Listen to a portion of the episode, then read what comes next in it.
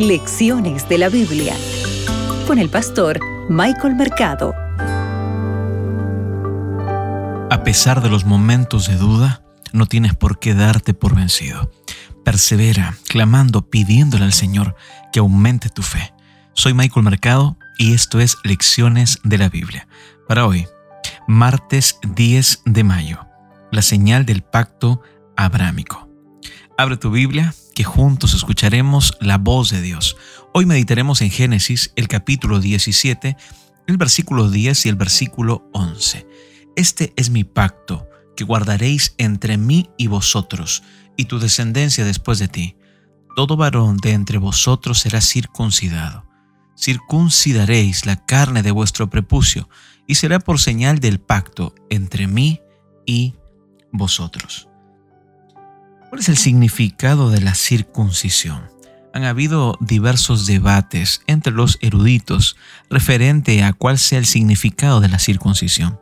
Sin embargo, debido a que el rito de la circuncisión implica el derramamiento de sangre, podría tal vez entenderse en el contexto del sacrificio, lo que significa que se le imputaba la justicia.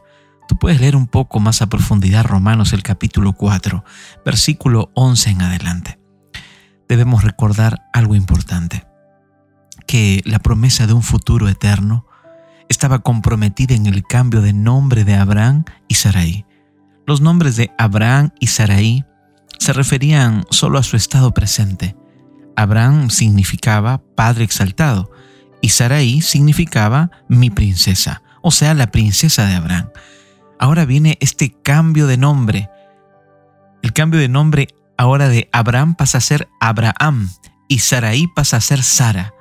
Esto se estaba refiriendo al futuro, amigos. Abraham significa padre de muchas naciones y Sara significa la princesa. Saraí significaba mi princesa, pero ahora con el cambio de nombre, Sara es la princesa, o sea, para todos.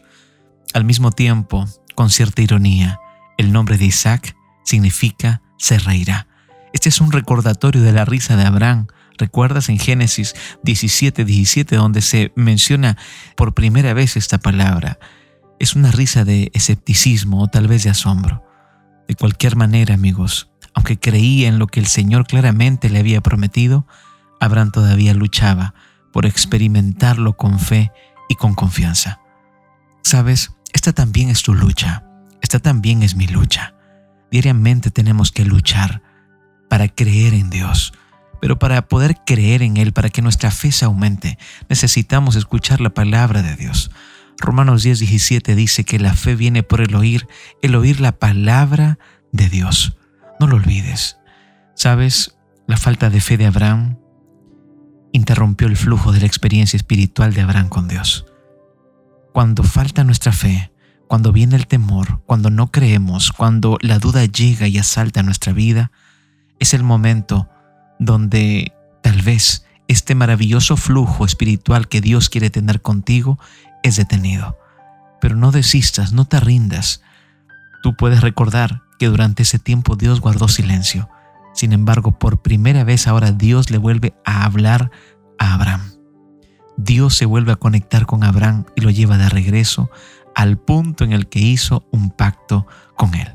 Dios también desea volver a buscarte a hablarte y desea Él, una vez más, que puedan realizar este pacto. Que Dios te bendiga. Acabas de escuchar Lecciones de la Biblia con el pastor Michael Mercado.